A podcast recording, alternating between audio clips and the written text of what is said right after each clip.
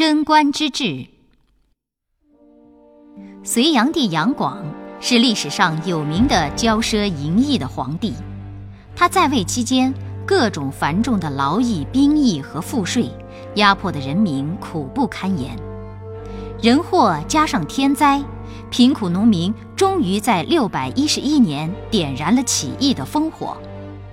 六百一十七年，一个叫李渊的隋朝贵族在太原起兵反隋，并很快占领隋朝都城长安。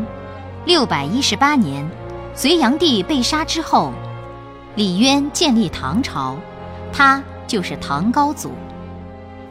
唐高祖继位以后，封儿子李建成为太子，李世民为秦王，李元吉为齐王。三个人当中，属李世民功劳最大。太原起兵原是他的主意，在以后几次战斗中，他立的战功也最多。李建成的战功不如李世民，只是因为他是高祖的大儿子，才取得太子的地位。随着李世民的功名日渐显赫，李建成就联合李元吉排挤李世民。六百二十六年。李建成向李渊建议，由李元吉做统帅出征突厥，借此要把握住李世民的兵马，然后趁机除掉李世民。李世民在危机时刻决定背水一战，先发制人，在长安城攻城北门、玄武门杀死太子李建成和齐王李元吉。随后，李渊立世民为皇太子，下令无论什么事都由皇太子处置。不久之后，李世民继位，年号贞观，他就是历史上有名的唐太宗。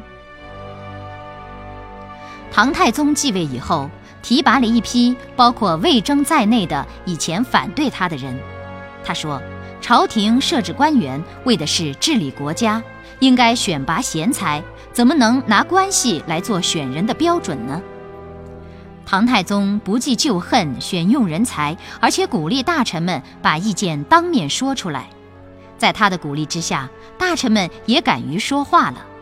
特别是魏征，对朝廷大事都想得很周到，有什么意见就在唐太宗面前直说。唐太宗也特别信任他，常常把他招进内宫，听取他的意见。有一次，唐太宗问魏征说。历史上的人君为什么有的人明智，有的人昏庸？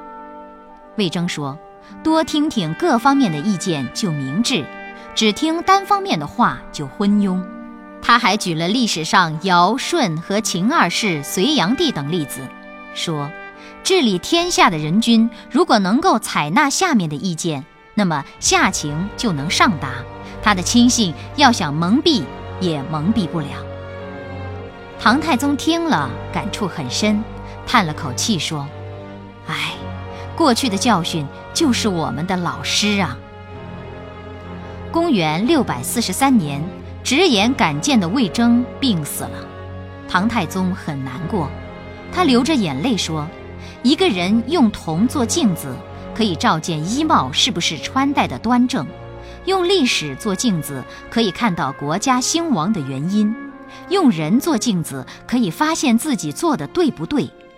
魏征一死，我就少了一面好镜子了。由于唐太宗重用人才，能采纳大臣的直谏，政治比较开明，而且注意减轻百姓的劳役，采取了一些发展生产的措施。唐朝初期，经济出现了繁荣景象，社会秩序比较安定。历史上把这段时期称作。贞观之治。